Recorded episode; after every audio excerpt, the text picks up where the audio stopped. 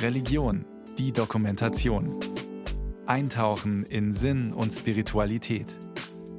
Ein Podcast von Bayern 2.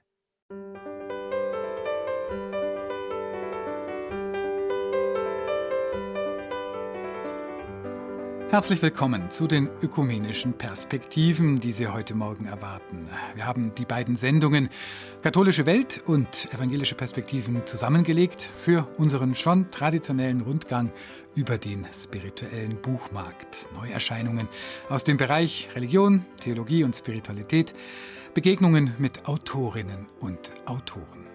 Wir sprechen heute mit dem Therapeuten Siegfried Essen über Umkehr der Theologin Johanna Haberer über die Seele. Wir reden mit dem Weltanschauungsbeauftragten der Evangelischen Landeskirche Matthias Pöhlmann über rechte Esoterik, mit der Expertin für Lebenskunst Melanie Wolfers über Zuversicht. Es gibt ein aktuelles Buch über die Menschheitsfrage nach der Unsterblichkeit der Seele und wir fragen, kann jeder ein Mystiker sein und stellen eine Geschichte der Mystik vor und noch vieles mehr. Ein sehr buntes Bücherregal ist es also geworden und vielleicht ist auch das ein oder andere Weihnachtsgeschenk dabei. Am Mikrofon begrüßt sie Matthias Morgenroth. Und los geht es gleich mit einem Buch, das es in sich hat. Eine Anleitung zum Bewusstseinswandel will es sein. Autor ist Siegfried Essen. Der ist Theologe, Psychologe, Familientherapeut, Gestalttherapeut. Seit Jahrzehnten leitet er systemische Aufstellungen an und dabei ganz besonders sogenannte Ich-Selbst-Aufstellungen. Sein aktuelles Buch trägt einen sehr theologischen Titel, Metanoia, das ist griechisch und heißt auf Deutsch Umkehr. Untertitel Sich selbst und die Welt neu denken, eine Anleitung zum Bewusstseinswandel.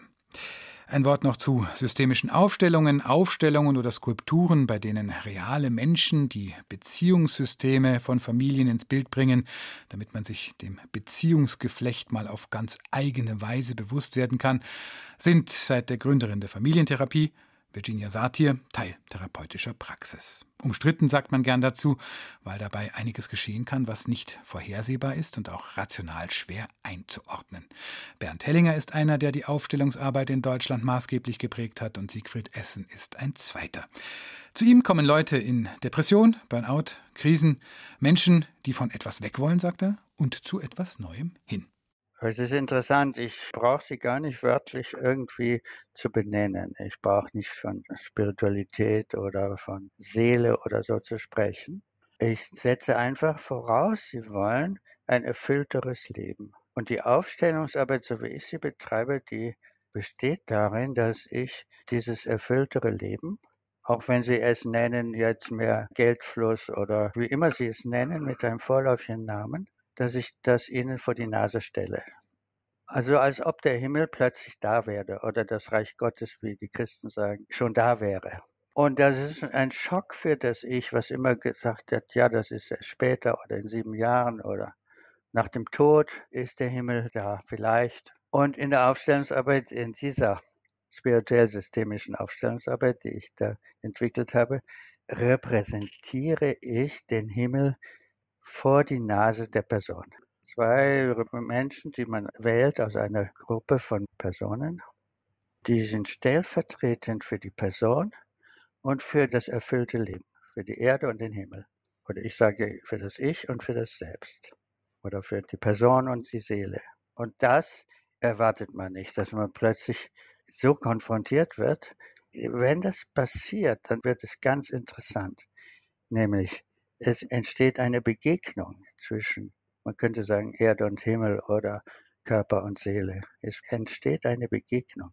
Und in dieser Begegnung wird deutlich, was dazwischen steht, was da an bewussten oder unbewussten Hindernissen aufgebaut worden ist von Kindheit an.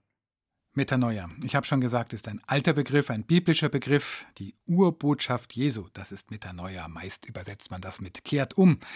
Siegfried Essen sagt, er hat diesen Begriff für sein aktuelles Buch ganz bewusst genutzt. Es ist auch kein Bericht aus seiner Aufstellungsarbeit, sondern ein Buch, das in mehreren Stationen Übungen vorschlägt. Es ist ein Tipp, wie man ein glücklicheres Leben führen kann wenn man aus den alten eingefahrenen Sichtweisen und Denkweisen sich lösen kann. Ne?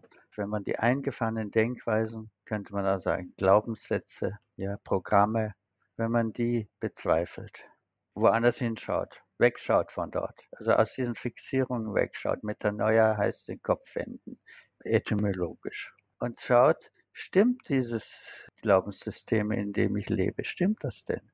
Muss das so sein? Und dann könnte ich auch anders denken. Und dann denkt man anders und plötzlich merkt man, dieser Gedanke fühlt sich viel besser an. Und schon hat man eine Alternative, eine Zunahme von Freiheit. Also nehmen wir mal das Beispiel Reichtum. Ja? Ich denke die ganze Zeit daran, wie ich mein Gehalt noch ein bisschen aufbessern kann oder wenn ich dann ein Haus mir kaufe, ist es vielleicht auch sicherer, als wenn ich eine Mietwohnung habe. Aber wie komme ich an das Geld? Und schon bin ich unterwegs in eine Richtung, in eine Denkrichtung. Ne? Wie kann ich mehr Sicherheit bekommen für mich und meine Familie? Eine Denkrichtung. Und dann sagt mir jemand, denk doch mal was anderes. Wie kannst du Sicherheit bekommen? Du könntest ja auch sagen, könnte ja Sicherheit innen finden. Ich könnte ja Sicherheit anders formulieren, vielleicht als Gewissheit oder als innere Sicherheit, als seelische. Ich könnte das ja so anders denken, ja nicht, äh, nicht abhängig vom Geld, sondern abhängig von meiner Selbstwahrnehmung. Als Gelassenheit könnte ich das definieren. Jetzt muss ich wirklich meinen Körper zur Hilfe nehmen, denn der Körper sagt mir, welcher von den beiden Gedanken tut mir gut.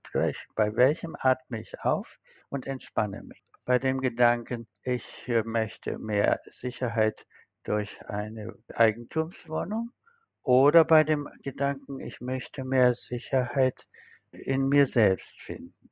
Und durch diesen Gedanken erzeuge ich dieses Gefühl und durch den anderen Gedanken erzeuge ich jenes Gefühl. Dann habe ich ein Kriterium. Der Alfred Adler hat gesagt, der Körper ist das Einzige, was wirklich nicht lügt sagt Siegfried Essen zu seinem aktuellen Buch Metanoia, sich selbst und die Welt neu denken, eine Anleitung zum Bewusstseinswandel. Erschienen ist es im Karl Auer Verlag und es kostet 21,95 Euro. Eine Verlustmeldung und damit auch eine indirekte Aufforderung, nach innen zu lauschen und nach mehr zu fragen, hat Johanna Haberer vorgelegt. Die Erlanger Theologin mit Schwerpunkt Medienethik hat einen Essay geschrieben, der heißt Die Seele, Untertitel Versuch einer Reanimation. Ihre Beobachtung, wir drohen unsere Seele zu verlieren, weil wir nicht mehr von ihr sprechen und in der Folge auch nicht mehr mit ihr rechnen. Ich habe mit ihr über das Buch gesprochen. Frau Haberer, wie kommen Sie als Medienethikerin zur Seele? Mein Zugang kommt von meinem Nachdenken über Digitalisierung und die Frage, was das mit uns macht und wie die Logiken der Algorithmen, des Wettbewerbs, des Schwarz-Weiß-Denkens, der Null-Eins-Logiken, wie die in unser Leben eindringen und was die mit uns machen. Das ist meine Herangehensweise an die Frage. Und dann, ich bin Theologin, dann frage ich, was gibt es eigentlich für ja, Korrespondenzbegriffe oder was gibt es eigentlich für Möglichkeiten zu deuten aus der Tradition der abendländischen Theologie, um mit dieser Art von neuen Logiken umzugehen. Das ist mein Zugang gewesen. Und in diesem Zusammenhang bin ich auf einen Begriff gestoßen, über den ich lange nicht nachgedacht hatte. Und das ist der Begriff der Seele. Und das Erste, was ich da mal gemacht habe, ich habe ihn ausprobiert in einer Morgenfeier beim Bayerischen Rundfunk, habe über Seele gepredigt und habe versucht, Fragen zu stellen, warum reden wir eigentlich nicht mehr über unsere Seele und warum ist vor allem auch in den akademischen Diskursen, den medizinischen Diskursen, ja auch die Psychologie nennt sich ja Wissenschaft ohne Seele, die Wissenschaft von der Seele ohne Seele. Warum sprechen wir da nicht mehr davon? Und der Sache möchte ich gerne nachgehen. Wir sprechen nicht mehr davon, sagen Sie, und haben Belege gesammelt. Was geht verloren, wenn wir nichts mehr von der Seele zu sagen wissen? Wir verlieren ein über 2500 Jahre altes Nachdenken über die Innenperspektive des Menschen. Wir verlieren die religiösen Beschreibungen von Gesten des Menschen dem anderen gegenüber. Wir verlieren Weichheit und Dynamik und übrigens die Seele ist ja auch das, was eigentlich das Veränderungspotenzial des Menschen ist. Also wenn wir mit uns ins Gespräch treten mit einer Wissenschaft, die sagt, ich weiß die Determinanten des Menschen und ich weiß, wie er berechenbar ist und er ist für mich berechenbar wie ein Computermodell.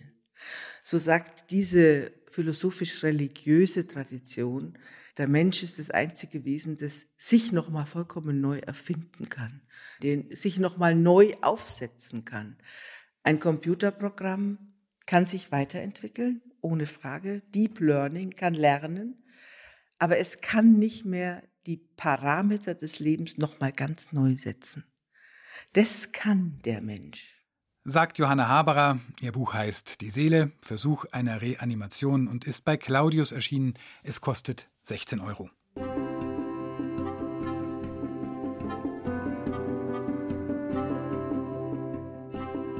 Innenschau scheint Hochkonjunktur zu haben, zumindest die Lektüre über Innenschau. Der international arbeitende Theologe Volker Lepin hat eine Geschichte der christlichen Mystik vorgelegt, die es in sich hat. Titel Ruhen in Gott. Den Mystikerinnen und Mystikern war stets bewusst, dass die Nähe Gottes kein dauernder Besitz ist, sondern stets nur ein momenthaftes Geschenk. Dieses Geschenk aber, das kommt und geht, lässt die Welt auch über den Moment hinaus anders aussehen.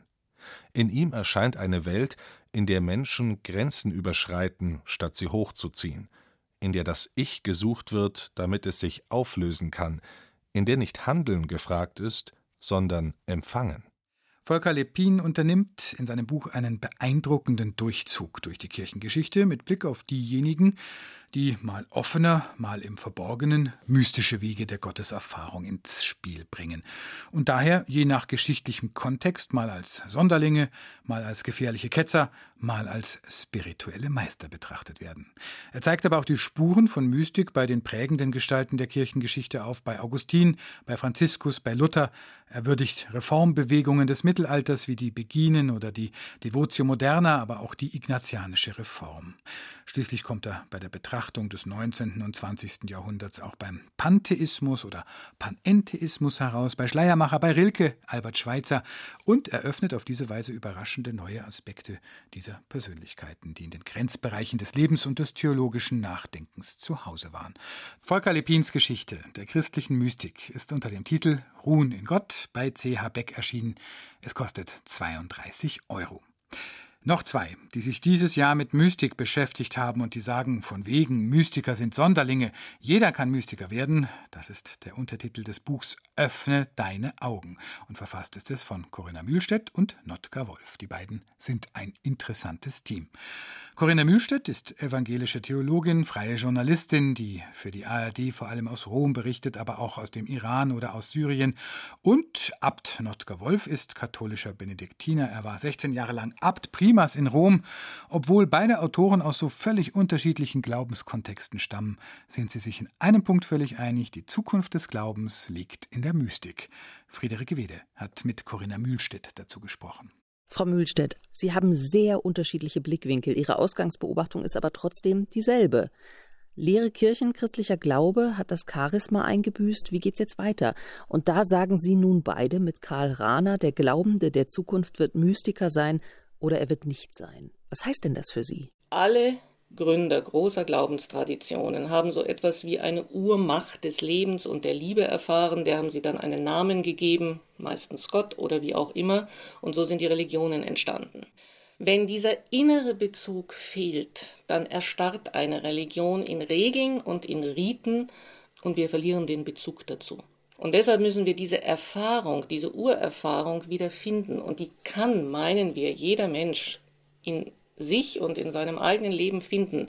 Wir müssen keine studierten und auch keine erleuchteten Persönlichkeiten sein dafür. Wenn man in seinem eigenen Leben die Augen aufmacht und bereit ist, einfach zu hören und zu sehen, dann kann man diese Urerfahrung auch ganz schlicht und einfach machen und dann wird man auch in der Religion hoffentlich wieder einen Sinn finden. Sie erzählen ja diesen mystischen Kern an Persönlichkeiten des Glaubens entlang, von Benedikt von Nursia über Meister Eckhart und Luther bis hin zu Frère Roger oder Chiara Lubich oder Mutter Teresa und Papst Franziskus. Und an all diesen Gestalten der Glaubensgeschichte könne man erkennen, so schreiben Sie, dass Mystik über rein individuelle Glaubenserfahrung hinausgeht.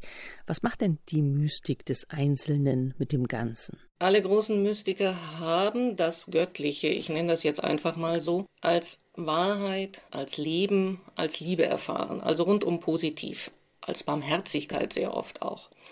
Und weil diese Erfahrung eigentlich in allen Religionen sehr ähnlich ist, haben wir da eine gemeinsame Basis, aus der wir im Gespräch dann auch gemeinsame ethische Werte entwickeln können. Und diese ethischen Werte, die braucht die Welt heute, glaube ich, dringender denn je.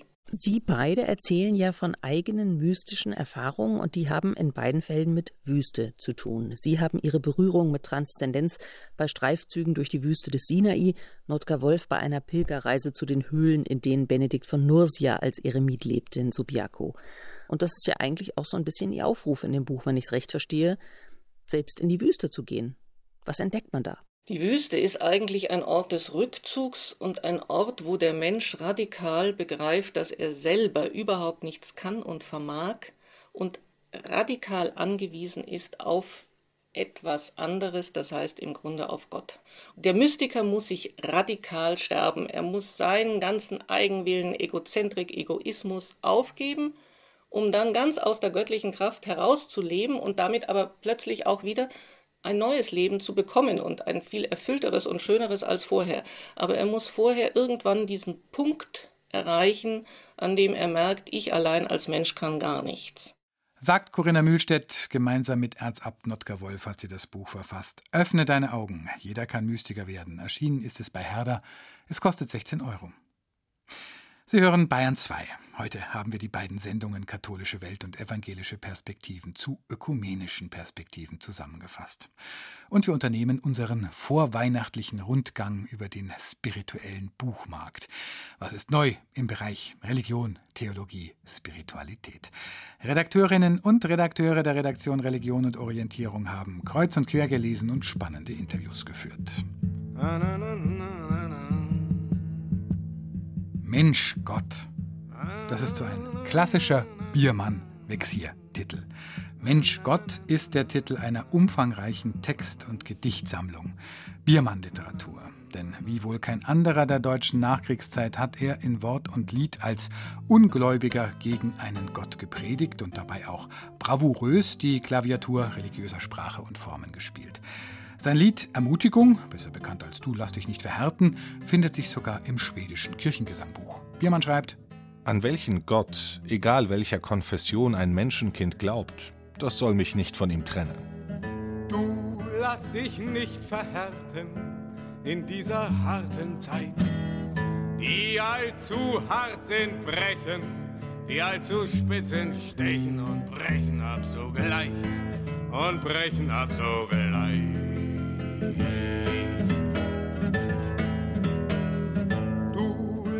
Dich nicht verbittern in dieser bitteren Zeit. Die Herrschenden erzittern, sitzt du erst hinter Gittern, doch nicht vor deinem Leid, doch nicht vor deinem Leid.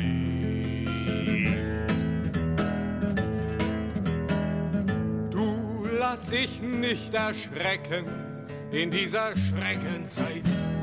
Das wollen sie doch bezwecken, dass wir die Waffen strecken, schon vor dem großen Streit, schon vor dem großen Streit.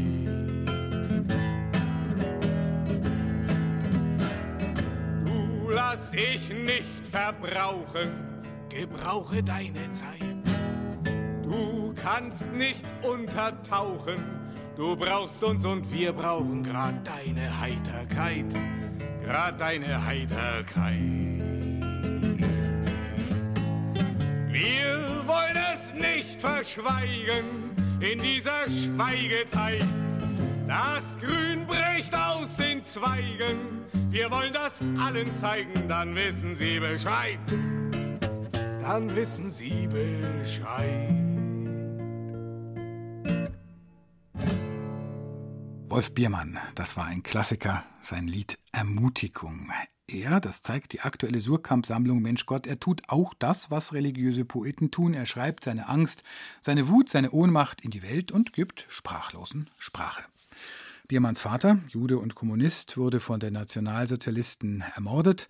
Wolf Biermann selbst wurde, wie er sagt, in der kommunistischen Kirche konfirmiert und entdeckte, wie er weiterschreibt, in sich denselben fast religiösen Eifer, wie ihn auch Martin Luther verspürt haben mag, so wie der mit der Bibel in der Hand die Papstkirche verdammte, so tat es Biermann mit Marx in der Hand im kommunistischen Deutschland. Eines teile ich mit Christen, und zwar ohne Wenn und Aber die Schwindelstory über die himmlische Auferstehung. Diese Legende ist die härteste Währung auf dem Markte, wo Hoffnung gehandelt wird. Und ich glaube daran sogar mit einer geradezu irdischen Inbrunst. Als Gott seinen vier Ghostwritern in griechischer Sprache diese wunderbare Schlussapotheose der Jesusgeschichte einflüsterte, hat er damit ein geniales Gleichnis geliefert ein leuchtendes Zeichen für die unverwüstliche Hoffnung aller elenden Menschen auf den endlichen Triumph über die Finsternisse. Ich lese die Metapher von Auferstehung als Gottes Ermutigung für die Kämpfer im Freiheitskrieg der Menschheit, der immer wieder verloren wird und trotz alledem immer wieder gewagt wird. Schreibt Wolf Biermann, auch dieser Text findet sich in der Sammlung Mensch Gott, erschienen bei Surkamp. Biermann hat gerade seinen 85. Geburtstag gefeiert. So, und das ist jetzt zugegeben ein gewagter Brückenschlag von Wolf Biermann zum Papst, aber die beiden sind gleich alt. Am 17. Dezember wird auch Franziskus 85. Und einer der fleißigsten Autoren und durchaus kritischen Beobachter dieses Pontifikats ist der italienische Journalist Marco Politi, der auch in Deutschland populär ist, weil er Deutsch kann. Der 74-jährige Politi hat eine Zeit lang in München gelebt. Sein jüngstes Buch über Papst Franziskus trägt den Titel im Auge des Sturms. Franziskus, die Pest und die Heilung der Welt. Es geht darin um Corona und wie Franziskus diese Pandemie deutet. Tillmann Kleinjung hat mit Marco Politi gesprochen. Der Untertitel Ihres neuesten Buches ist Franziskus, die Pest und die Heilung der Welt. Es blickt auf die Corona-Jahre mit Franziskus zurück und Sie zeigen, wie sehr sich Franziskus jedem populistischen Erklärungsversuch und auch Lösungsversuch dieser Pandemie entzogen hat. Anders als einige andere Vertreter der Kirche. Er vertraut auf die Wissenschaft, auf die Impfung. Da ist ja der Papst durch und durch Pragmatiker. Einerseits war für den Papst absolut wichtig, dass man Menschenleben rettet. Er wollte keinen Coronavirus-Genozid. Und deswegen hat er gesagt, man muss den weltlichen Behörden gehorchen, wenn sie die Pandemie eindämmen wollen.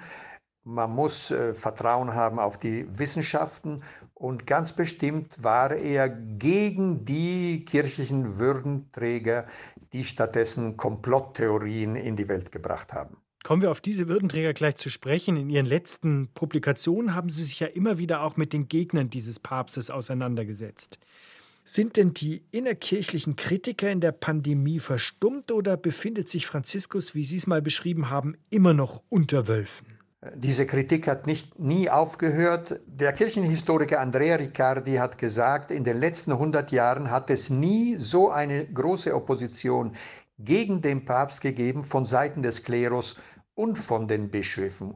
Und während der Pandemie hat es ja diesen Appell gegeben von Kardinal Müller, von Kardinal Zen von Hongkong und auch von dem ehemaligen Nuntius in Washington, Monsignor Viganò, einen Appell, in dem man sagte, ach, die ganze Pandemiegeschichte ist ein Komplott, es gibt geheime Mächte, die wollen die Freiheit der Menschen einschränken, es gibt diese Mächte, die wollen die Freiheit der Kirche einschränken.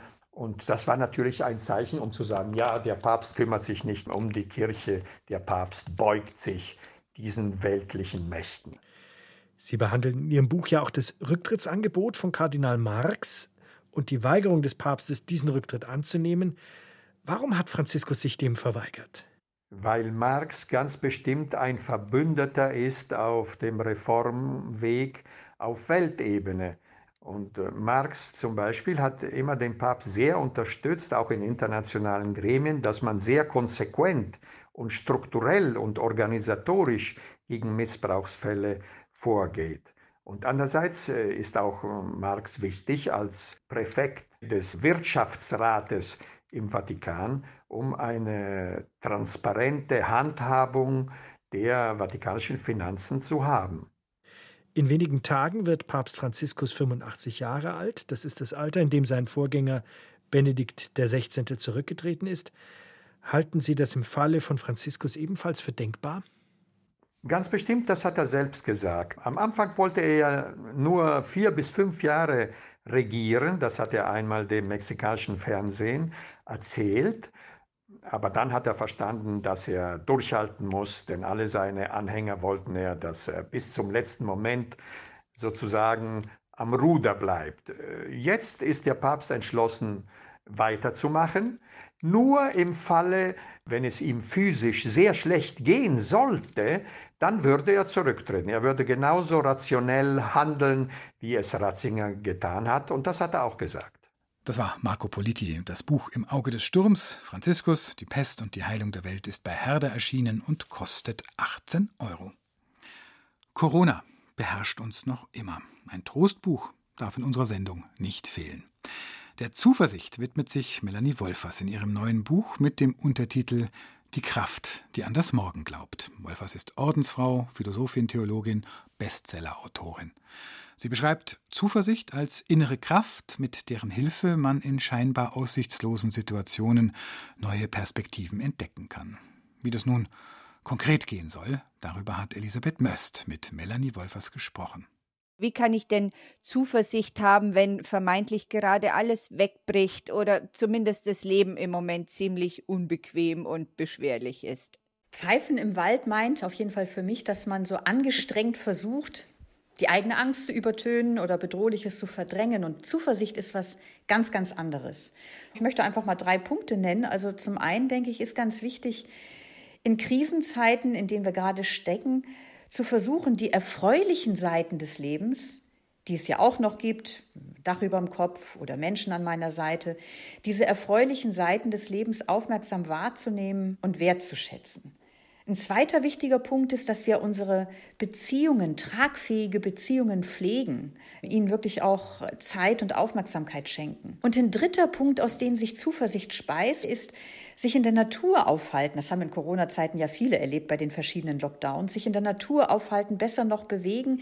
Denn wenn wir in der Natur sind, können wir spüren, was es heißt, lebendig zu sein. Aber ist es dann letztlich nur eine Frage der Einstellung, ob ich zuversichtlich bin? Vielleicht lässt sich so an konkreten Beispielen verdeutlichen, was Zuversicht ist. Da ist ein einsamer Mann, der sich auf einer Online-Partnerschaftsbörse anmeldet.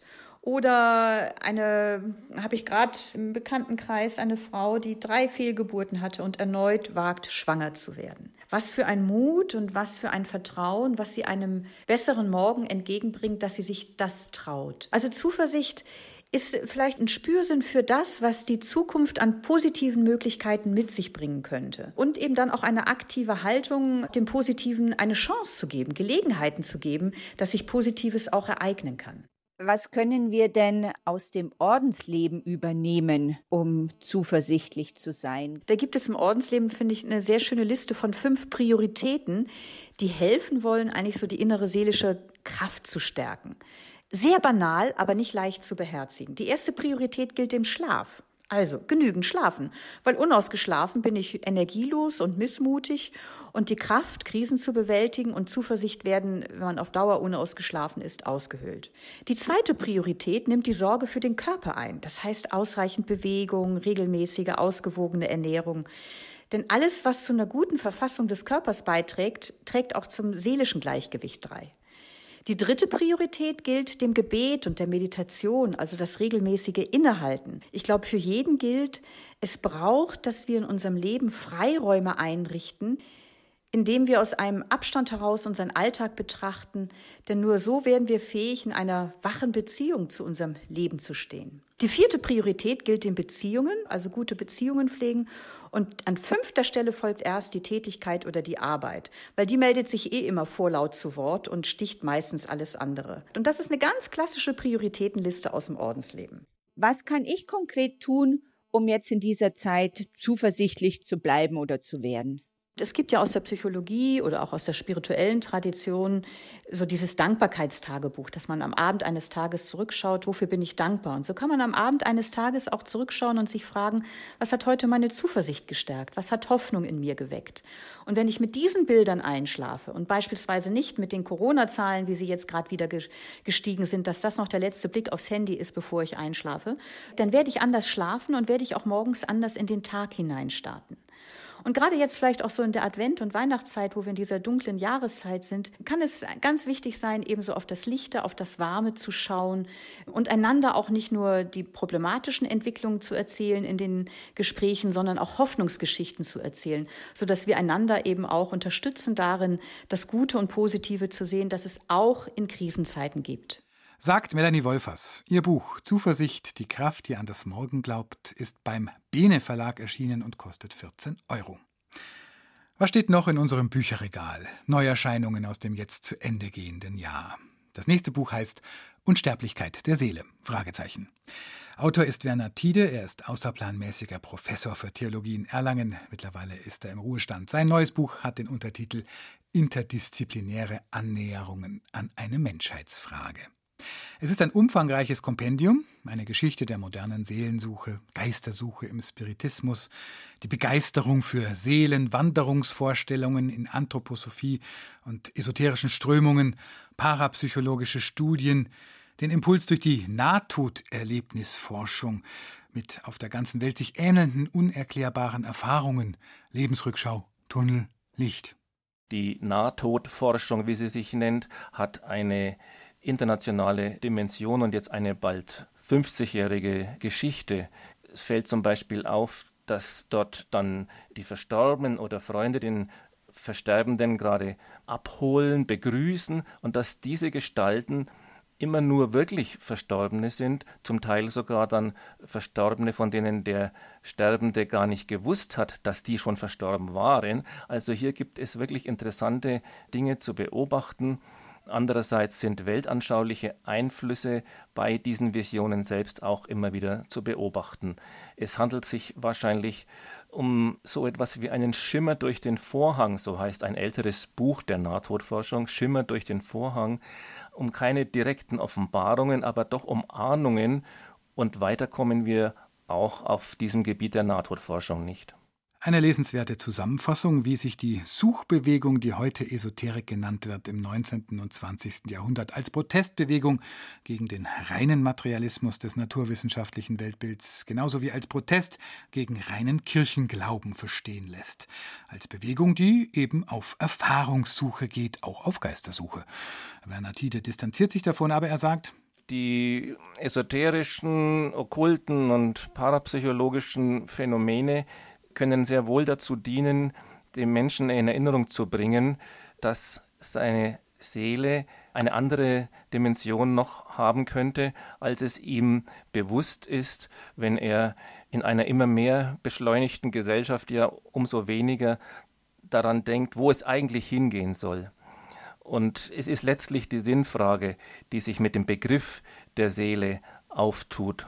Und die esoterischen und grenzwissenschaftlichen Erfahrungen sind durchaus in der Lage, den Menschen daran zu erinnern, dass es um Tieferes geht, als das, was uns die diesseits versessene Welt um uns herum, gerade gesteigert noch in der Digitalisierung, weismachen möchte. Werner Tiede war das, sein Buch Unsterblichkeit der Seele, interdisziplinäre Annäherungen an eine Menschheitsfrage, ist im Lit Verlag erschienen. Bayern 2 mit einem Rundgang über den spirituellen Buchmarkt. Neuerscheinungen aus dem Bücherregal Religion, Theologie und Spiritualität. Die Liste aller Bücher, die wir heute besprechen, finden Sie unter br.de-religion zum Nachlesen. Nachhören können Sie die Sendung auch unter Religion die Dokumentation. Finden Sie die Sendung im BR Podcast Center und der ARD Audiothek. Matthias Pöhlmann beobachtet schon seit vielen Jahren aus Sicht des evangelischen Theologen die bunte Szene der Spiritualität und versucht sie kritisch einzuordnen. Sein neues Buch heißt Rechte Esoterik. Untertitel Wenn sich alternatives Denken und Extremismus gefährlich mischen. Man kann es erahnen, darin geht es auch um aktuelle Befunde in der Corona-Debatte, aber auch noch um einiges anderes. Daniel Knopp hat mit Matthias Pöllmann gesprochen. Herr Pöllmann, was ist denn jetzt eigentlich Esoterik? Was kann man sich unter diesem Begriff vorstellen? Esoterik ist eine Sammelbezeichnung für ein höheres Wissen, das nur sensitiven, erleuchteten Menschen zugänglich sei. Und wir unterscheiden zwischen esoterischen Systemen, die man kennt vielleicht, die Anthroposophie, die Theosophie sind weltanschauliche Entwürfe, und dann die sogenannte Konsumesoterik, wo es eben Anbieter gibt, Methoden und Nutzer. Jetzt würden viele ja sagen, Esoterik, ja, da ist ja vieles auch richtig und das ist ja auch relativ selbstverständlich und das ist doch eigentlich eine ganz harmlose Sache. Aber worin sind denn die Gefahren? Esoterik ist sehr unterschiedlich in der Auswirkung. Es gibt sozusagen Esoterik als Freizeitspaß, als Unterhaltungsbedürfnis. Es gibt aber auch Fälle, wo Menschen absolut diesen Methoden Glauben schenken oder teilweise auch in Abhängigkeit geraten können von esoterischen Anbieterinnen und Anbietern. Das erlebe ich in der Beratungspraxis. Vor allem, dass man dann letztendlich fachärztliche Hilfe verweigert oder dass man so gefangen ist in dieser esoterischen Welt der Überwisser, dass man mit dem bisherigen sozialen Umfeld bricht und eben sagt, äh, ich muss meinen neuen spirituellen Weg finden und letztendlich da die eigene Freiheit auch aufgibt. Sie sprechen ja in Ihrem Buch Rechte Esoterik auch von einer Esoterik als trojanisches Pferd für rechtsextremes Denken. Wie kann man sich das vorstellen? Es gibt Anbieter in der Esoterik-Szene, die eher im rechten Spektrum angesiedelt sind und die jetzt die Esoterik verwenden, um dieses Gedankengut in die Gesellschaft hineinzutragen. Das heißt, dass eben diese, diese starke Misstrauen gegenüber der Wissenschaft, gegenüber den Medien, auch gegenüber der etablierten Politik, den Parteien massiv geschürt wird und viele oder einige davon träumen eben auch von einem Systemwechsel. Es geht ja in Ihrem Buch um die Vernetzung auch der Esoterik mit der rechten Szene. Wie kommt es denn zu diesem Schulterschluss? Es gibt in der rechtsextremen Szene einige Protagonisten, die dann eben auch esoterische Themen, ökologische Themen für eigene antidemokratische Zwecke zu nutzen wissen. Ich habe in meinem Buch etwa die Anastasia-Bewegung genannt. Sie geht ja zurück auf eine zehnbändige Buchreihe eines russischen Autors, Wladimir Mekre. Es ist wie zunächst mal ein Märchen, die Erzählung von einer jungen Frau aus der Taiga, Sibirien. Und in diesen Büchern, vor allem ab Band 6, kommen eben knallharte antidemokratische, antisemitische und rassistische Aussagen. Und ich beobachte, dass vor allem unter denen, die jetzt dieses Gedankengut in die Praxis umsetzen möchten, Personen aus dem rechtsextremen Spektrum sind, die dann solche Familienlandsitze, das ist das Zauberwort der Anastasia-Bewegung, gründen, um dann etwa in Ortschaften sich anzusiedeln, das, was man herkömmlich als völkische Siedler bezeichnet. Sagt Matthias Püllmann. Das Buch Rechte Esoterik, wenn sich alternatives Denken und Extremismus gefährlich mischen ist bei Herder erschienen. Back to the Roots, zurück zu den Quellen. Eine neue Bibel ist dieses Jahr erschienen. Sie heißt Schießler Bibel. Verfasst bzw. zusammengestellt ist sie vom katholischen Promi-Pfarrer Rainer Maria Schießler. Der Untertitel Kraft in allen Lebenslagen. Auf jeweils einer Doppelseite findet sich eine Bibelstelle und eine Interpretation Schießlers. Seine Gedanken, die er nicht nur seit 35 Jahren sonntags in der Münchner Kirche St. Maximilian predigt, sondern auch auf Facebook oder in Zeitschriften veröffentlicht. Diese Bibelstellen sind ja die Perikopen, ist der Fachausdruck für so eine Bibelstelle, die wir an den Sonntagen und im Jahr hören. ich habe jetzt einfach einmal so eine Auswahl genommen aus verschiedenen Lesejahren, Lesungen, alttestamentlich, neutestamentliche und Evangelienstellen, die du dann zu bepredigen hast. Das ist ja deine Aufgabe. Die Aufgabe des Predigers ist ja kein wissenschaftlicher Vortrag. Mancher Pfarrer meint, er muss das tun und wundert sich, warum die Leute langweilt. Wie kannst du mit so einem Text hantieren? Wie kannst du, ohne dass du dich selber in deiner Wissenschaft verlierst, diesen Text als eine Lebenshilfe ihm weitergeben? Dann habe ich letztes Jahr im August, im Corona-August, habe ich mich hingehockt und habe mal sortiert, umgebaut, gestaltet, auch geschaut, welche Texte mich interessieren und habe so ein Buch geschaffen vom Beginn des Lesejahres, am ersten Advent bis zu Christkönig. Und viele schon gesagt haben, du, ich habe jetzt versucht, die Bibel zu lesen, ich habe dann nicht mehr kennen. Weil dann, äh, gerade das Altes Testament, da bringe die die um und der bringt die um und der macht da Ehebruch. Ja, was ist denn hier los? Gell? Ich sage, so liest man das Buch nicht. Das ist wie wenn du alle Lebenserfahrungen en bloc, die Menschen haben, zu dir einführen möchtest. Das geht nicht. Das ist ein gesammeltes Werk. Du brauchst einen Leitfaden, du brauchst einen Wegweiser, du brauchst eine Langkarte, du brauchst einen Guide, der dich da durchführt. Und das sollte es eigentlich tun. Das war Rainer Maria Schießler. Sein Buch Die Schießler Bibel Kraft für alle Lebenslagen ist im Kösel Verlag erschienen und kostet 22 Euro. Die Aufklärung des sexuellen Missbrauchs in der katholischen Kirche, den haben sich die deutschen Bischöfe schon seit Jahren groß auf die Fahnen geschrieben. Voran kommt die Aufklärung aber vor allem deshalb, weil immer mehr Betroffene ihr Schweigen brechen. Und dabei wird auch immer deutlicher, es waren und sind nicht nur Kinder und Jugendliche die Opfer sexualisierter Gewalt in kirchlichen Einrichtungen, auch Erwachsene sind betroffen. In dem Buch Erzählen als Widerstand schildern 23 Frauen, wie sie als Erwachsene von Priestern und Ordensmännern sexuell und spirituell missbraucht worden sind. Wissenschaftlich begleitet wurde die Publikation von den Theologinnen Barbara Haselbeck, Regina Haider, Ute Leimgruber und Dorothee Santer-Kemp. Antje Dechert hat mit den Herausgeberinnen Barbara Haselbeck und Ute Leimgruber gesprochen. Frau Haselbeck, Sie arbeiten schon seit Jahren mit Betroffenen sexuellen und spirituellen Missbrauchs im Raum der Kirche zusammen. Was macht das Buch Erzählen als Widerstand in Ihren Augen so wichtig? Das Buch Erzählen als Widerstand ist das deutlichste Zeichen. Es geht nicht um Einzelfälle und es gibt Strukturen in der Kirche, die Missbrauch fördern. Und die werden durch diese Sammlung aufgedeckt, weil die Anbahnungsstrategien, die beschrieben sind, die sind ja so ähnlich. Und das ist jetzt öffentlich. Das können jetzt alle lesen. Und dieses Buch so hat den Stein so ins Rollen gebracht, dass immer mehr darüber sprechen und sagen, ich auch. Me too. Gerade erwachsene Frauen, die in der katholischen Kirche Opfer von sexuellem Missbrauch werden, die haben oft das Problem, dass ihnen nicht geglaubt wird oder dass ihnen unterstellt wird, sie hätten dem Priester schöne Augen gemacht. So eine Täter-Opfer-Umkehr ist das. Und die gerät jetzt aber angesichts der Fülle der Berichte in Erzählen als Widerstand in den Hintergrund. Auch deshalb, weil die Berichte eine Art Täterstrategie enttarnen. Frau Leimgruber, Sie forschen an der Uni Regensburg zum Missbrauch an erwachsenen Frauen in der katholischen Kirche. Wie sieht denn diese typische Anbahnungsstrategie der Täter aus? Die Frauen begegnen dem Priester ja oft zum einen mit so einem ganz großen Vertrauensvorschuss und mit einem Autoritätsvorschuss.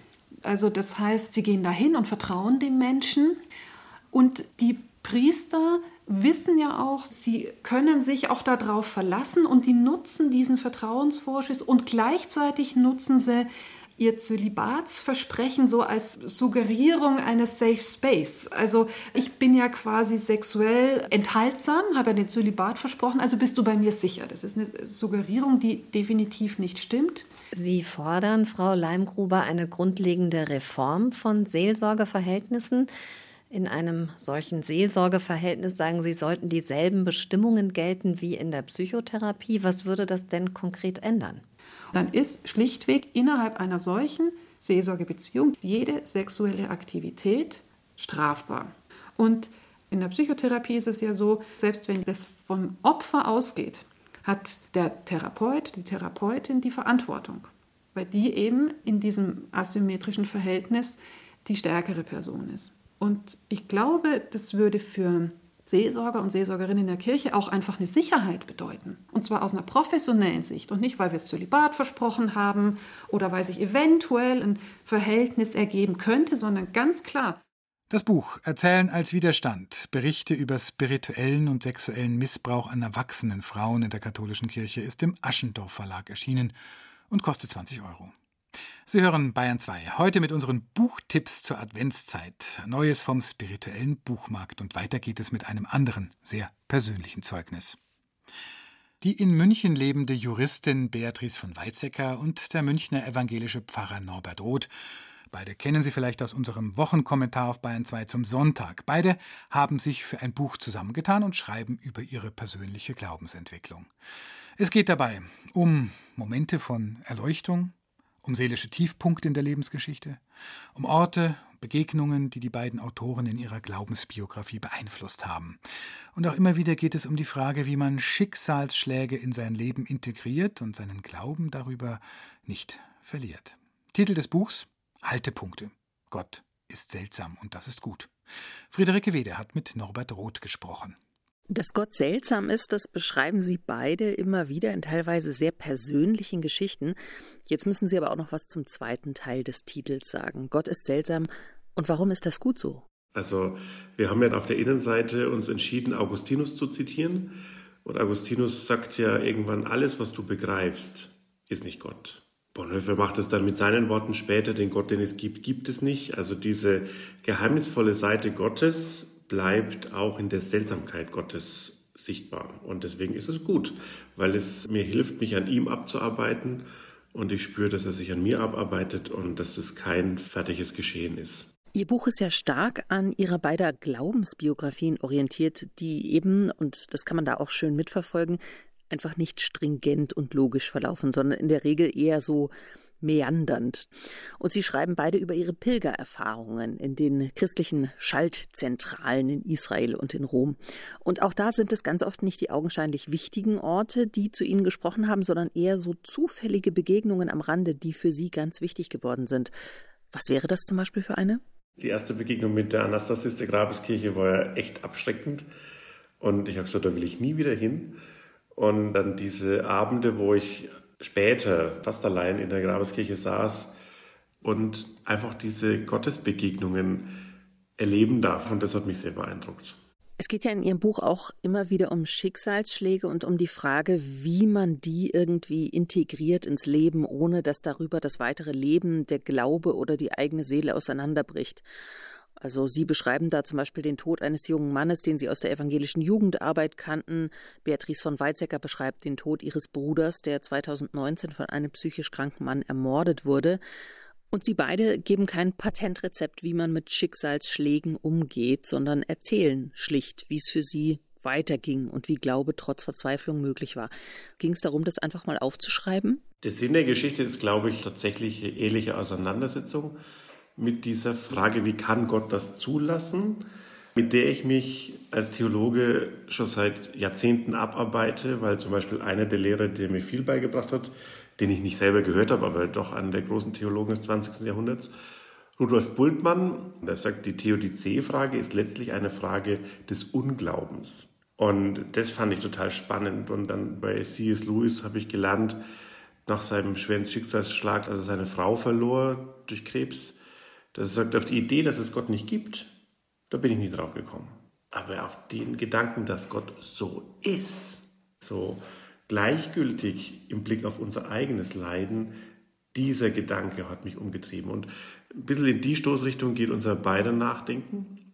Was heißt es denn im Schmerz, im Verlust, in der Trauer, im Scheitern, in der Ohnmacht nach der Hand Gottes zu tasten und sie dann auch zu finden und zu spüren, dass er die Hand längst hinhält und ja nicht mein Feind wird dadurch.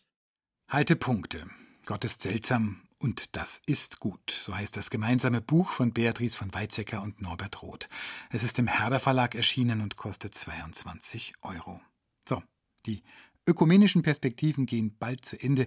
Ein Buch habe ich noch im Angebot. Der kleine Max wünscht sich schon lange einen Hund. Eines Tages lernt er Franz kennen, einen obdachlosen Mann und seine Hündin Lucy. Die beiden werden Freunde und Max hat viele Fragen an Franz. Wie wird man obdachlos? Wie geht es mit dem Überleben auf der Straße? Und was wünscht man sich, wenn man kein Dach über dem Kopf hat? Mit ihrem Bilderbuch über das Wünschen, ein Kinderbuch zum Thema Obdachlosigkeit, ist es den Autorinnen Cornelia Pagel und Tanja Frank gelungen, kindliche Fragen rund um das Thema Obdachlosigkeit aufzugreifen. Mitfühlend, direkt, ganz ohne Vorurteile. Die Illustrationen wurden von einer Gruppe ehemals obdachloser Männer gezeichnet. Antje Dechert hat mit den beiden Autorinnen über ihr Kinderbuch gesprochen. Frau Pagel, Sie arbeiten ja mit Menschen zusammen, die von Wohnungslosigkeit betroffen sind. Sie haben in München den Verein Schneekönige gegründet. Der erfüllt Obdachlosen Wünsche. Wie kam es denn jetzt zur Idee, für das Kinderbuch? Also die Idee zum Kinderbuch, die ist mir tatsächlich so gekommen, da ich äh, selber Neffen in einem Alter habe, in dem sie sehr viele Fragen stellen und da ich mich selber schon länger im ehrenamtlichen Bereich im Bereich der Wohnungslosenhilfe engagiere, wollten die dann eben wissen, was machst du denn da eigentlich genau? Und dann habe ich recherchiert und festgestellt, dass es in diesem Bereich nicht sehr viel gibt. Also kein Kinderbuch, was diese Fragen erklärt. Und genau so ist die Idee entstanden. Frau Frank, Sie haben das Manuskript zusammen mit Cornelia Pagel geschrieben und haben das Bilderbuchprojekt als Kunsttherapeutin beim katholischen Männerfürsorgeverein in München dann auch betreut. Und die Bilder zum Text, die hat ja eine Gruppe ehemals wohnungsloser Männer entworfen. Wie haben Sie das denn umgesetzt? Wir haben uns getroffen und haben die Geschichte laut vorgelesen und haben diese Männergruppe darum gebeten, immer dann Stopp zu schreien, wenn sie das Gefühl haben, an dieser Stelle braucht es ein Bild.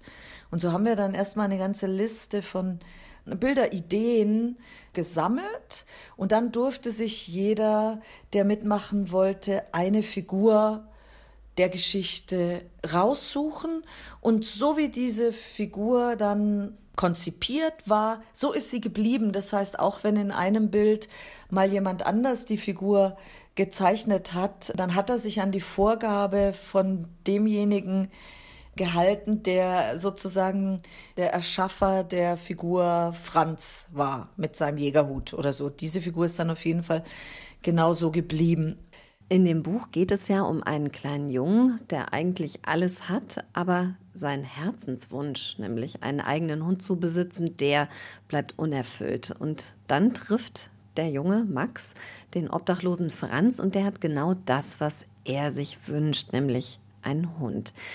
Also der obdachlose Mann ist in der Geschichte kein Habenichts, sondern jemand, der in den Augen des Kindes einen großen Schatz hat. Eine schöne Idee eigentlich. Genau, die Idee war zu zeigen, dass dieser obdachlose Mann Franz eben, wie Sie sagen, auch etwas hat, was für einen anderen interessant sein kann. So wie die Männer, die dann die Illustrationen übernommen haben, eben auch etwas haben, nämlich ein Talent oder den Wunsch, da mitzumachen. Dieses Spiel mit dem Wünschen und Schenken und etwas bekommen oder etwas weitergeben, das fanden wir sehr schön, dass die beiden, was ihre Wünsche angeht und das, was sie haben und worauf sie vielleicht verzichten oder was sie lieber weitergeben wollen oder was sie gerne teilen wollen, dass sie da auf Augenhöhe miteinander umgehen können. Über das Wünschen, ein Kinderbuch zum Thema Obdachlosigkeit. Es ist erschienen im Novum Verlag, ein Bilderbuch mit viel Herz, das kindgerecht vermittelt, warum Menschen auf der Straße landen. Und das war er, unser Rundgang über den spirituellen Buchmarkt. Sie können alle Buchtitel nachlesen auf br.de-religion. Finden Sie die Liste mit ISBN-Nummer.